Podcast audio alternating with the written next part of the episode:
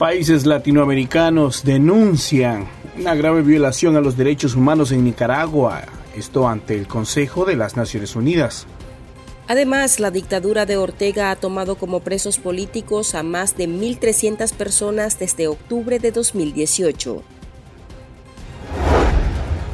Bienvenidos al podcast Ahora de Artículo 66. Les acompaña Slis Chica. Y Marlin Balmaceda. Iniciamos de inmediato con las principales noticias de este martes 28 de febrero de 2023.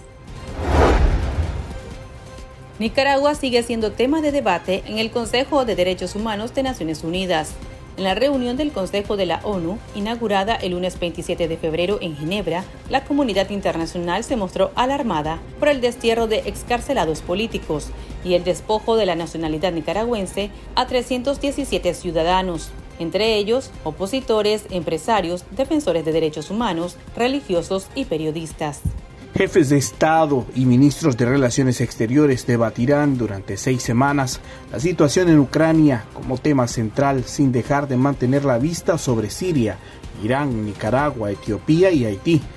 El secretario general de Naciones Unidas, Antonio Guterres, advirtió que en el siglo pasado se avanzó en materia de derechos humanos y desarrollo, pero ahora retrocedemos. La Declaración Universal es atacada en todas partes. El canciller de Costa Rica, Arnoldo André Tinoco, catalogó al gobierno de Nicaragua como una democracia en decadencia que ha dado muerte a la división de poderes.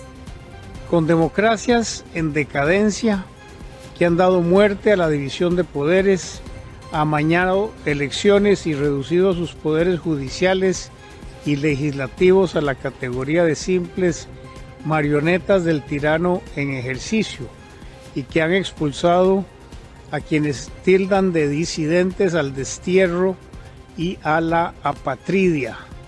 En este sentido, nos continúa preocupando especialmente la situación de los derechos humanos en la hermana República de Nicaragua. Asimismo, Antonia Urrejola, canciller de Chile, aseguró que la represión que sufren los opositores al régimen dictatorial de Daniel Ortega demanda una respuesta oportuna y a la altura. Situaciones tan graves para los derechos humanos como la guerra de agresión de Rusia contra Ucrania, la vulneración de los derechos de mujeres y niñas en Afganistán y Irán, la situación de derechos humanos en los territorios palestinos ocupados, la represión que sufren en Nicaragua los opositores al régimen dictatorial imperante demandan una respuesta oportuna y a la altura. Organizaciones nacionales e internacionales han solicitado a la ONU la continuidad del trabajo del grupo de expertos, creado por el Consejo para investigar los crímenes cometidos en Nicaragua desde las protestas sociales iniciadas en abril de 2018.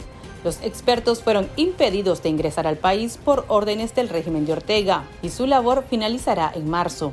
El canciller de Paraguay, Julio César Arriola, manifestó la consternación de su gobierno por el creciente deterioro de la situación de los derechos humanos en Nicaragua y se sumó al llamado de renovar el mandato del grupo de investigadores independientes, cuyo primer informe debe ser presentado en esta sesión. Estamos consternados por, la creciente, por el creciente deterioro de la situación de los derechos humanos en Nicaragua, donde el espacio cívico está siendo particularmente afectado, con represiones sistemáticas y detenciones arbitrarias a oponentes políticos, defensores de los derechos humanos y periodistas, y el cierre de más de 2.000 organizaciones no gubernamentales. Es obligación moral del Consejo de Derechos Humanos enviar un mensaje claro a las víctimas para que ellas sepan que no están solas y que el sistema las acompaña asegurando la renovación del mandato del grupo de expertos. El reciente informe del mecanismo de personas presas políticas advierte que el régimen de Daniel Ortega y Rosario Murillo ha encarcelado al menos 1.310 ciudadanos por razones políticas entre los meses de octubre del 2018 y febrero del 2023. De ellas, unos 72 han sido encarcelados más de una vez por persecución política. La organización indica que tras la excarcelación y destierro de 222 personas presas políticas efectuado el 9 de febrero en las cárceles de Nicaragua, aún quedan 37 reos de conciencia, entre ellos una mujer. De los 37, 10 fueron detenidos previo a las protestas sociales de 2018. También señala que el régimen mantiene en la cárcel a cinco adultos mayores y al menos a nueve excarcelados y a cuatro ciudadanos en celdas de máxima seguridad. A pesar que el régimen de Ortega realizó la excarcelación de 222 presos políticos, su décima excarcelación masiva, continuó su persecución contra las voces disidentes. Según el informe, cinco personas fueron detenidas entre el 14 y 21 de febrero, lo que para el mecanismo evidencia que el régimen continúa con su práctica represiva de detenciones arbitrarias. Uno de los motivos para encarcelar es que los ciudadanos mencionen o pidan la libertad de Monseñor Rolando Álvarez. El mecanismo de personas presas políticas advierte que en la lista no se incluye al ciudadano Bismar Sámdigo, ya que se verificó que no está en prisión. Sin embargo, su paradero es desconocido. Y estas son otras noticias que usted también debería saber hoy. Una docena de nicaragüenses exiliados en Costa Rica protestó este martes frente a las oficinas del Banco Centroamericano de Integración Económica, BESIE, en San José, por oxigenar económicamente al régimen de Daniel Ortega. Uno de los manifestantes se encadenó a la puerta de acceso de la sede del Banco Regional mientras reclamaba por los créditos al régimen. El opositor Héctor Mairena, exiliado en Costa Rica, explicó a la agencia AFP que consideran al presidente del BESIE, Dante Mossi, un cómplice de la dictadura de Daniel Ortega y Rosario Murillo.